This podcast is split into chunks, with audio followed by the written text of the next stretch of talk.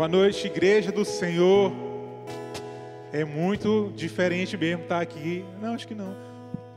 Falando para poucas pessoas, mas eu acredito que eu sempre digo que o Espírito Santo ele é como o vento que leva o pólen até as flores, né?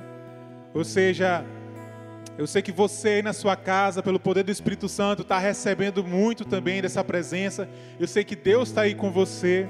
Sabe, eu quero trazer uma palavra também.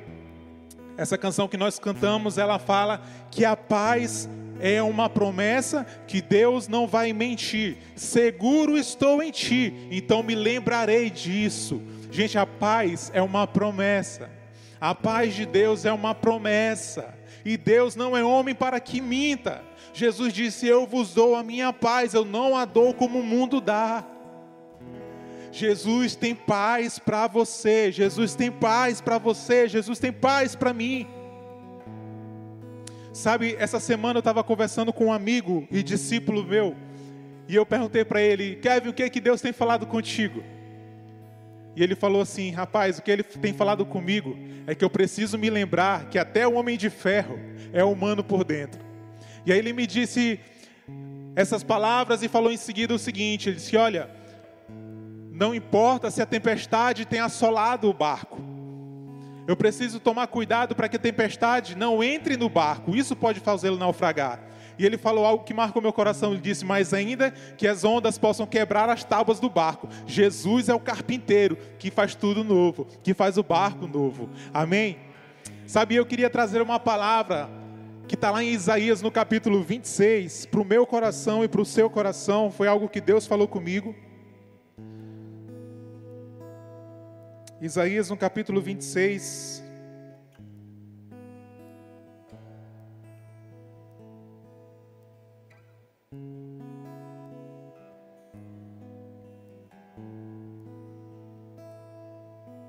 Você não vai mentir.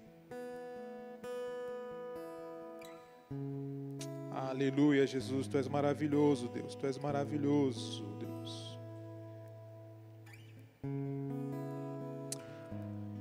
Isaías 26, verso 3, diz o seguinte: Tu, tu, Deus, guardarás em perfeita paz todos que em ti confiam, aqueles cujos propósitos estão firmes. Algumas versões dizem: aquele cuja mente está firme em ti. Sabe, irmão, o problema do que tem acontecido não é o que tem acontecido em si. O problema não é o vírus em si. O problema é o outro vírus causado pelo primeiro, que é o medo. Sabe, porque do jeito que o nosso interior tá, é como o nosso exterior vai reagir. Sabe, por mais que o vírus não alcance a nossa vida, muita gente tem estremecido, gente tem sentido até sintomas, por quê? Por causa do interior. O apóstolo Paulo, lá em 2 Coríntios, no capítulo 7, ele diz aos Coríntios: Olha, quando nós chegamos à Macedônia, nós não tivemos descanso nenhum, por fora combates, lutas e por dentro tremores internos. Então o apóstolo Paulo, ele estava enfrentando lutas externas, mas ele diz que por dentro ele estremecia, ele não tinha descanso. E em seguida ele continua o verso dizendo: Mas Deus, mas Jesus, que consola os de coração abatido, nos consolou a enviar o nosso irmão. Sabe, Paulo estava falando que havia uma certa fraqueza pelo lado de dentro, que havia uma certa fraqueza pelo lado de fora, mas que Deus consola o de espírito abatido, ou seja, o homem interior. Porque quando o homem interior é fortalecido, é natural que o exterior fique em paz também. A pergunta é: como é que eu faço para me fortalecer? Gente, Provérbios no capítulo 24, verso 10. O Senhor fala assim: Se te mostrares fraco no dia da angústia, a tua força será pequena. E eu ia pregar uma outra coisa, estava até com muito temor no meu coração, e eu comecei a escrever esse novo sermão ontem, antes da live. E aí, quando a pastora está lá falando na live, ela cita o capítulo 24 de Provérbios, verso 10. Se te, mostrares, eh, se te mostrares fraco no dia da angústia, a tua força será pequena. Sabe, mas o que me anima, o que me alegra, é saber que Deus tem prazer em nos fortalecer. Você pode anotar aí Efésios capítulo 3, verso 16, é uma das orações que eu oro para mim. Paulo orando pelos Efésios, eu peguei essa oração e peguei para mim. No verso 16 ele é assim: Peço que Deus, da riqueza da sua glória, os fortaleça com o poder interior. Essa minha Bíblia aqui, ela faz, fala uma versão mais, mais top. Eu vou pedir para alguém me ajudar aqui a abrir Efésios 3,16. Então Paulo, ele está orando pelos Efésios, e ele está dizendo: Olha, eu peço que Deus, da riqueza da sua glória, Ele fortaleça vocês com poder interior. Sabe, não era para fortalecer o joelho, não era para fortalecer os membros, não era para fortalecer as mãos, era fortalecer o interior. Porque do nosso interior procedem as fontes da vida. Achou ali? Obrigado, irmã. A minha versão aqui ela fala assim: Peço a Deus que, segundo a riqueza de Sua glória, conceda a vocês que sejam fortalecidos com poder, mediante o seu espírito, no íntimo de cada um. E assim, pela fé que Cristo habite no coração de vocês, estando vocês enraizados e alicerçados em amor. Então, Paulo ali reconhece que o Senhor é aquele que pode nos fortalecer com o poder, a partir da Sua glória, fortalecer-nos no nosso interior. Sabe, o, Salmo 89, se você puder abrir aí ou anotar, o Salmo 89, verso 17, diz que é do agrado do Senhor nos fortalecer. O poder de Deus, gente, se aperfeiçoa na nossa fraqueza. Quando eu li esse verso, esse capítulo 24, verso 10 de Provérbios, eu estava me sentindo meio fraco, eu disse: "Poxa, Deus, eu me mostrei fraco no dia da angústia e agora?" Ele disse: "Que calma, eu tenho prazer em te fortalecer. Na minha presença há plenitude de alegria, de força, de vigor, de restauração. Agora pergunta é, irmão, como é que eu posso fazer para me fortalecer? Existe fortalecimento disponível para mim e para você. Existe fortalecimento disponível para mim e para você.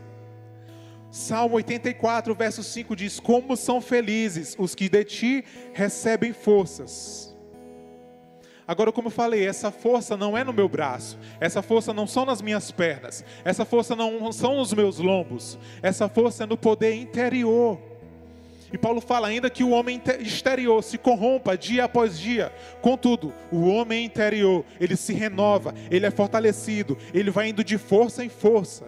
Esse mesmo Salmo 84 que eu, que eu li para vocês, ele diz o seguinte: aqueles que confiam no Senhor, é? Ele, ao passar pelo vale de lágrimas, eles farão do vale um manancial, e eles irão de força em força, e cada um deles se apresentará em Sião, na Cidade Santa, na presença de Deus. Então existe um fortalecimento disponível para mim para você. Agora, como que eu encontro esse fortalecimento, irmão? É mais simples do que a gente pensa. Sabe por quê? Porque às vezes a gente pensa que a gente se untando de álcool e gel. Eu, quando estava no, no, Rio de Janeiro, assim que começou essa virose, essa coisa, eu passei álcool e gel até no rosto quando eu ia sair passava na mão, até no cotovelo, no rosto. De 15 em 15 minutos eu passava álcool e gel na mão, no rosto não é? E a gente tem essa mania de achar que está protegido por aquilo que, a, que as coisas externas fazem. Mas a Bíblia fala que se o Senhor não edificar a casa, em vão trabalham os edificadores. Se o Senhor não guarda a cidade, em vão trabalham os sentinelas. Se o Senhor não nos livrar do vírus, em vão eu passo álcool gel. Então a força, ela não está na, nas coisas externas. Ela não está na, na, minha luta em comprar álcool gel e me desesperar, fazer compra no Mateus, encher minha dispensa. Não. Olhe que Isaías, capítulo 30, verso 15 diz: Vocês só serão salvos se voltarem para mim e descansarem. Na tranquilidade e na confiança está a sua força, mas vocês não quiseram saber. Então Deus está falando para o povo hebreu, para Israel, que na tranquilidade e na confiança está a sua força. Irmão, tem um salmo que ele fala assim, é o Salmo 131, se eu não estou enganado. Diz assim: Assim como a criança desmamada, eu fiz a minha alma. Outras versões dizem: Minha alma está tranquila, como a criança desmamada. Então, vê que a criança que ela é desmamada, ela está na presença de quem cuida dela, de quem a pessoa alimentou ela, por isso agora ela está sossegada. Então, na presença de Deus, a primeira parte do versículo diz: Vocês só serão salvos se voltarem para mim. E qual é a consequência de eu me voltar para o Senhor? Quando eu me volto para o Senhor, quando eu experimento da presença dEle, eu descanso. E essa palavra tranquilidade, irmão, no original, ela quer dizer estar calmamente deitado. Então, o primeiro ponto é: existe um fortalecimento para mim e para você. E Deus tem prazer em nos fortalecer. O segundo ponto é: eu encontro essa força voltando-me para o Senhor, descansando nele. É nisso que consiste a minha força. Porque quando eu sou fraco, então é que eu sou forte. E na presença do Senhor, eu posso usar o versículo que ele me diz: diga ao fraco, sou forte porque é o Senhor que nos faz forte, é Ele quem nos fortalece. A Bíblia diz que é a destra dele que nos sustenta, a presença dele que nos sustenta. A Bíblia diz que Jesus sustenta todas as coisas por meio do seu nome e da sua palavra, e eu e você estamos sustentados nele, e o braço dele não cansa, irmão. Sabe, Arão e U, eles estenderam ali as mãos para segurar os braços de Moisés enquanto Josué pelejava, e eles cansaram. Moisés cansou quando segurava o braço, enquanto toda vez que Moisés arriava as mãos, cansado, Josué começava a perder a batalha. Então Arão e U foram lá, botaram um banco de cada lado, cada um, e ergueram as mãos de Moisés para que ele não pudesse cansar. O nosso Deus não é assim. O braço dele não cansa, continua estendido para me fortalecer, para te fortalecer. A Bíblia diz que ele nem cansa e nem se fadiga. Então ele pode nos fortalecer. E o terceiro ponto, meu irmão, é como é que eu posso descansar e ficar tranquilo no meio de tanta coisa. Eu queria que você abrisse lá em Mateus, em Marcos, no capítulo 4, verso 35. Fala uma música, fala uma música, fala um, um versículo que talvez tenha inspirado essa canção que a gente cantou. Que diz assim: ao anoitecer, Jesus disse a seus discípulos: Vamos atravessar para o outro lado do mar. Com ele a bordo, partiram e deixaram a multidão para trás, embora outros barcos o seguissem. Logo, uma forte tempestade se levantou. As ondas arrebentavam sobre o barco, que começou a encher-se de água. Irmão, olha o que está acontecendo ao redor.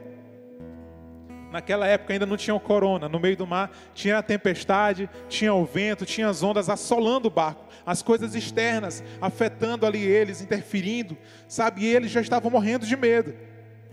Agora, olha a atitude de Jesus no verso 38. Jesus dormia na parte de trás do barco, com a cabeça numa almofada. Os discípulos o acordaram clamando: Mestre, vamos morrer, o Senhor não se importa. Sabe, irmão, talvez você tenha passado alguma coisa no meio de tudo isso e você não tenha visto a mão de Jesus operando em seu favor e você diz: Mestre, tu não te importa com o que está acontecendo comigo? Tu não vê o que está acontecendo, essas coisas, sabe? É, o vírus e tudo mais, e a economia e não sei mais o que. Irmão, Jesus ele está mais preocupado com o seu interior do que as coisas que acontecem do lado de fora. E olha a resposta de Jesus para ela, para eles. Na verdade, Jesus despertou, repreendeu o vento e disse ao mar: Silêncio, aquiete-se. De repente, de repente, de repente, de repente. A minha esposa gosta desse de repente na Bíblia. Toda vez que ela lê uma história que tem um de repente, ela, cara, quando Jesus fala de repente, é de uma hora para outra tudo pode mudar. De repente o vento parou e houve grande calmaria. Então Jesus perguntou aos discípulos: Por que estão com medo? Ainda não têm fé? Irmão, lembra que eu disse que a nossa força está em descansar no Senhor, na tranquilidade, na confiança está a nossa força. E Jesus, no meio de toda a tempestade, Jesus estava descansando e estava, na verdade, dormindo. Enquanto o barco era assolado pelas ondas, enquanto o vento assustava os discípulos. E a pergunta dele mostra de fato o que acontecia dentro dele. Ele repreende o vento, repreende as ondas e pergunta para os discípulos: Vocês estão com medo? Será que ainda não têm fé? Então, irmão, vê que a chave para estar tranquilo e descansando é ter fé. O medo, ele é inimigo da fé, ele é oposto à fé. Por isso que a Bíblia diz que Deus não nos deu o espírito de medo para que vivêssemos outra vez atemorizados, mas nos deu o espírito de ousadia e intrepidez e de moderação. Em João no capítulo 10, Jesus está falando sobre o bom pastor. Ele disse que ninguém arrebata a ovelha que está nos braços dele. Ninguém pode tomar a ovelha que está nos braços dele. Agora, o medo, a insegurança, muitas vezes nos faz descer dos braços de Jesus. E eu estou pregando isso para você, irmão, mas Deus falou comigo primeiramente. Porque algumas coisas assustam sim a gente. Sabe, entra o medo, entra alguma coisa ruim, uma insegurança. Mas Deus ainda é o mesmo. Deus continua nos fortalecendo, Deus continua nos restaurando. E aí Deus me levou para a palavra dele e me alimentou com fé. Então a chave para você estar tranquilo, descansando no Senhor é a fé. E a fé ela vem por ouvir e ouvir a palavra de Deus. Preste atenção numa coisa. Toda vez que eu convido Jesus para fazer, para ser Senhor da minha vida, ele se assenta no trono do meu coração. E o coração é de onde procedem as fontes da vida. Então, se Jesus está assentado onde é a fonte da minha vida, as minhas atitudes, os meus pensamentos vão ser sobre Jesus, sabe, vai concernir, vai ser em relação àquilo que a Aline estava falando, sobre pensar nas coisas que são do alto, sobre pensar nas coisas que são de boa fama. E eu vou viver tranquilo, sossegado. Mas a partir do momento em que eu deixo o medo entrar e assentar no trono do meu coração, a minha vida vai, eu vou viver apavorado, vou viver com medo, vou viver, sabe, sem, sem direção nenhuma. Então, o que, que eu estou querendo dizer? O medo só pode entrar se você der ouvido para as notícias, para as fake news e para as notícias que às vezes nem te edifica, irmão. Tem notícia que a gente precisa saber, por exemplo. Não, não vou nem dar exemplo. Tem notícia que a gente precisa saber. Você julga aí o que é importante para a sua vida, amém? Mas tem coisa, cara, que não faz sentido você querer saber. Não faz sentido. É perda de tempo. Entende? E são coisas que só vão trazer amargura para o coração, vão trazer insegurança para o teu coração, então te desfaz disso. Isaías também, eu não lembro agora qual o versículo, mas até o Junho comentou sobre esse versículo. E ele fala assim: quem pode conviver em meio a um fogo consumidor? Aqueles que tapam os seus ouvidos. Então eu vou tapar os meus ouvidos, eu não vou deixar entrar qualquer coisa. Eu vou buscar a palavra de Deus, eu vou meditar na palavra de Deus. Sabe, eu vou ler as escrituras e gente, todas as vezes que você olha Deus levantando um rei, levantando um juiz, levantando um profeta, Deus sempre fala: medita no livro desta lei de dia e de noite, para que tu prospere em todos os teus caminhos. A palavra de Deus ela traz vida, ela nos faz avançar, ela nos faz prosperar. Lucas, eu leio a Bíblia, eu não entendo. E eu já estou terminando com isso. Eu ouço pregações, mas não, não causa nada em mim. Eu quero te dizer que a primeira coisa que você precisa fazer é convidar o autor da fé para a sua vida. Sabe, todos nós erramos, recebemos uma herança que é a morte. Não sei se você sabia disso, mas lá em Romanos, no capítulo 5, verso 12, diz que por causa da desobediência de um homem, o pecado entrou no mundo. E por causa desse pecado que esse homem cometeu, entrou a morte. E a morte passou a todos os homens. Então, todos que nascem, nascem pecadores, separados de Deus. Sabe, o homem natural, ele não consegue buscar a Deus, ele não tem vontade de buscar a Deus. Mas Deus providenciou Jesus Cristo aquele que, sabe, levou os nossos pecados sobre ele, aquele que recebeu a condenação que era ao meu respeito e ao seu respeito, ele levou sobre ele toda a condenação. Ele momentaneamente foi feito separado de Deus. Eu acredito que essa foi a maior dor que Jesus pode ter sentido. Sabe, Jesus veio para que eu e você pudéssemos ter paz. A Bíblia diz que o castigo que nos traz paz estava sobre ele. A Bíblia diz que Ele levou sobre si as nossas dores, as nossas enfermidades, que através das feridas que Ele sofreu, nós somos sarados, e que todo aquele que pela fé recebe aquilo que Jesus fez na cruz, ele é salvo, ele, ele nasce de novo, ele é inserido em uma família, a família espiritual, a família de Deus. E então o Espírito Santo vem e passa a habitar no nosso coração. E a partir do momento que o Espírito Santo vem e habita no nosso coração, nós começamos a ter acesso às coisas de Deus. E é possível, irmão, a partir desse momento, viver uma vida de paz, de tranquilidade. Deus tem paz para cada um de nós. Então, se você talvez tenha andado sem paz, eu quero te convidar a fazer essa oração, convidando para o autor da fé entrar no seu coração. E veja que a fé, ela te faz estar tranquilo, descansando em Cristo Jesus. E o fato de você descansar tranquilo nele gera força, ele te fortalece por meio do seu poder interior. É do prazer de Deus nos fortalecer. A mão dele está estendida para nos fortalecer. Sabe, muitos têm tentado explicar por que, que esse vírus veio. É juízo de Deus. Não é juízo de Deus. É Deus levando o povo para dentro de casa, para o povo. Eu não sei, irmão. Provérbios fala que se é o Senhor que dirige os passos, para que, que eu vou querer entender tudo ao longo do caminho? Ou seja, quando a minha confiança está nele, eu não, não importa se é juízo, o que importa é como está o meu interior. As coisas externas, elas precisam servir apenas para a gente avaliar como está o nosso interior. Porque como Kevin, meu discípulo, falou, ainda que o nosso exterior esteja, ainda que o barco possa ser açoitado, possa sofrer danos, Jesus é o carpinteiro que restaura a embarcação. Eu quero te convidar, você que nunca fez essa oração, convidando o autor da fé para fazer parte da sua vida. Eu queria te convidar a fechar os teus olhos aí onde você está. Se você quiser se levantar, ficar de pé. E eu creio, irmão, que uma paz sobrenatural vai invadir a sua vida. Filipenses capítulo 4, verso 6 diz assim: Não vivam preocupados com coisa alguma. Em vez disso, orem a Deus. O que que te preocupa? Pega isso que te preocupa e vai para os pés do Senhor e começa a orar.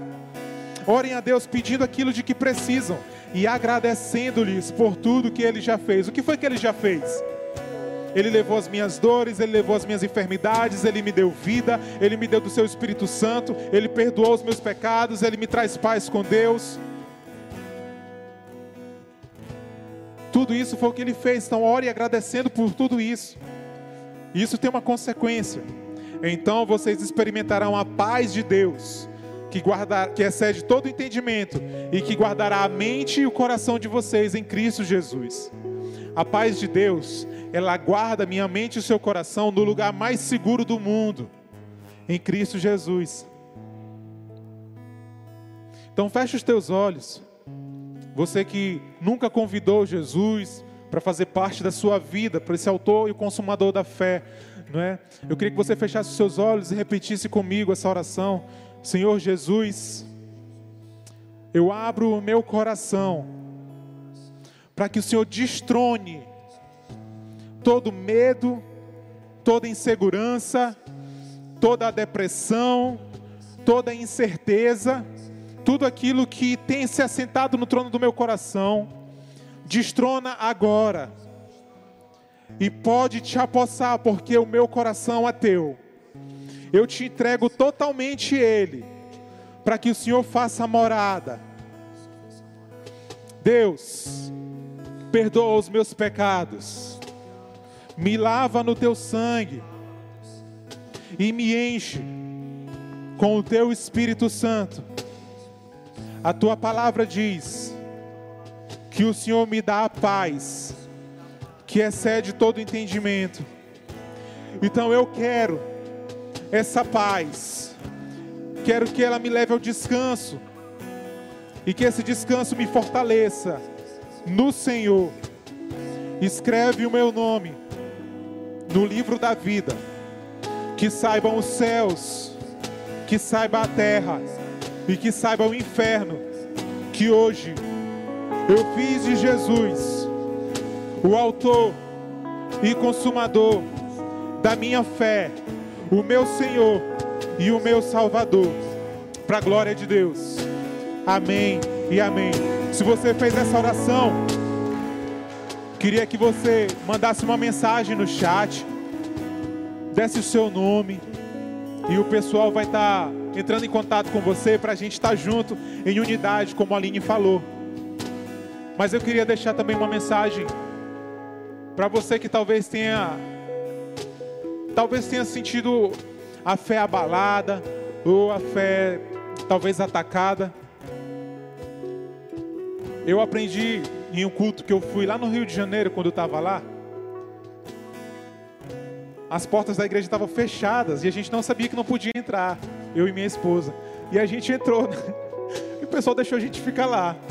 Porque eles tinham feito igual a gente está fazendo aqui, né? Porque lá começou bem mais cedo as medidas. E o pastor lá falou algo que eu muito interessante que eu peguei para mim. Todas as vezes que o apóstolo Paulo ele ministrava, ele resumia a doutrina de Deus em três pilares: na fé, na esperança e no amor. E em 1 Coríntios 13, no final do capítulo, ele diz: Porém, a maior de todas é o amor. Então, se você teve a sua fé abalada, eu oro para que você clame por uma revelação nova do amor de Deus.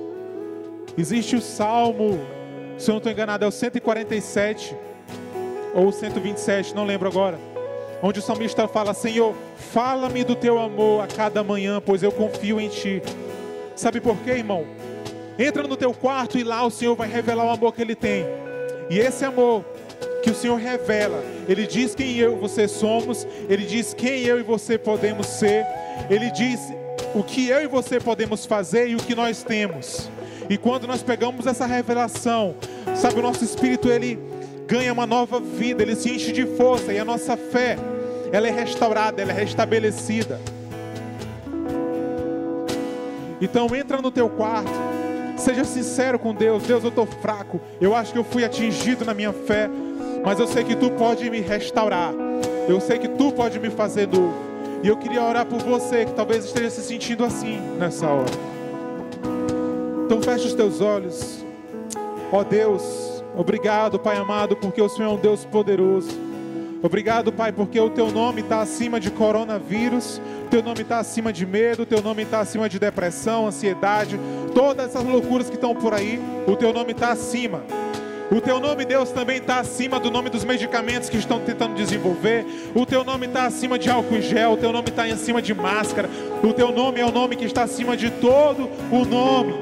E importa, Deus, que todo joelho se dobre. Importa, Deus, que toda língua confesse que Jesus Cristo é o nome que está acima de todo nome e detém todo o poder, todo o poder, todo o poder. Deus, eu oro, Pai amado, em nome de Jesus, por aqueles, Senhor Deus, que talvez tenham sido abalados na sua fé. Ora babacheira da.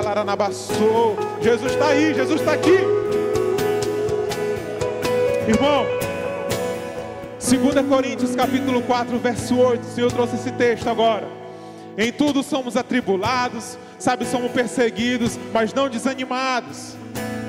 Sabe, o apóstolo Paulo está dizendo: olha, nós sofremos perseguição, fomos abalados, mas nós estamos aqui.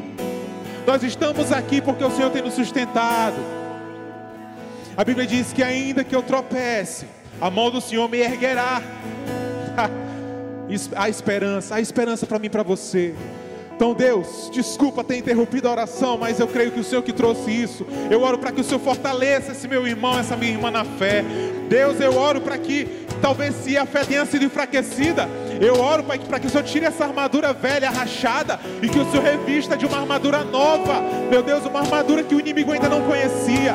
Deus amado, em nome de Jesus, nos reveste, Espírito Santo de Deus as sandálias da preparação do Evangelho, o escudo da fé, o coração da justiça, a espada do Espírito, o capacete da salvação. Ora, babaxê, Deus, e acampa os teus anjos, os teus anjos em volta deles, Pai, em nome de Jesus. Fala do teu amor a cada manhã, porque nós confiamos em Ti. O teu amor nos sustenta, o teu amor nos consola, o teu amor nos conforta, o teu amor nos diz quem somos, Pai amado. E foi o teu amor mostrado ali na cruz do Calvário que pegou o escrito de dívida que havia ao meu respeito e ao nosso respeito e foi cravado ali na cruz. A tua palavra diz que esse amor ali na cruz, oh Senhor Jesus, obrigado. Esse amor ali na cruz, Senhor, humilhou publicamente os nossos inimigos, Senhor Deus. O teu amor ali na cruz humilhou publicamente os nossos inimigos. Oh, Jesus, obrigado, Jesus, obrigado. Obrigado porque nós não somos abandonados, nós não somos órfãos, nós não somos, Senhor Deus, esquecidos. A tua palavra diz que ainda que uma mãe se esqueça do filho que ela amamenta, o Senhor, contudo, não se esquecerá de nós, porque eis que o teu nome está escrito na palma de minhas mãos. O seu nome está escrito nas palmas das mãos de Deus. O meu nome também. O meu nome também. Jesus é bom, Jesus continua sendo bom, Jesus continua sendo autoridade sobre tudo, sobre todos. Ele não perdeu o controle de absolutamente nada, pelo contrário, o fim foi escrito antes do começo. No final, o Cordeiro já venceu. Antes de começar a live, me veio um ímpeto no coração e eu falei para os meninos aqui. A Bíblia diz que Jesus é o cavaleiro do cavalo branco. E o cavalo branco, ele era utilizado apenas quando os reis, os, os, cavaleiros iam batalhar. E quando eles venciam a batalha, então era dado a eles um cavalo branco para que eles regressassem. E quando eles regressassem no cavalo branco, quando é, a cidade olhasse de longe o cavalo branco, já teria certeza de que aquele rei venceu, porque o cavalo branco era o símbolo da vitória. Agora preste atenção: Jesus ele não espera a batalha acabar para ele vir no cavalo branco. Ele já foi no cavalo branco porque ele é certeza ele vencer. A vitória é garantida e nós somos mais do que vencedores. Nós somos mais do que vencedores. Eu queria orar também rapidinho, porque eu me empolguei. Me perdoa, mas eu queria orar por você que está enfermo, seja lá do que for sua enfermidade. E eu queria para a gente orar também pelos médicos, pelos enfermeiros, por todos que estão, sabe, na linha de batalha, na frente ali, lutando e, e, e servindo. Sabe, irmão, a Bíblia diz que não, não existe maior amor do que alguém dar a vida pelo outro. E essas pessoas elas estão dando a vida, se arriscando para cuidar de gente que elas nem conhecem. E eu queria orar por esses que estão enfermos nessa hora. Senhor Deus, a tua palavra diz que o Senhor levou sobre o Senhor todas as nossas doenças, todas as nossas enfermidades. Então, segundo o teu mandamento, que o Senhor mandou a gente curar os enfermos, Pai. Como igreja, a Aline falou aqui sobre igreja, nós somos igreja ainda, Deus. Então eu oro, e eu declaro, e eu ordeno que você que está enfermo, você que está tendo dificuldade de respirar, em nome de Jesus, puxe o ar agora, porque o Senhor é que dá o ruache, é o Senhor que dá o fôlego de vida, e seja restabelecido o seu fôlego.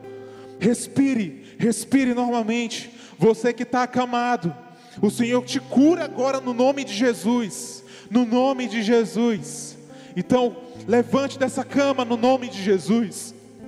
Você que talvez, sabe, tem algum outro tipo de enfermidade que tenha te limitado, em nome de Jesus, seja curado. Em nome de Jesus.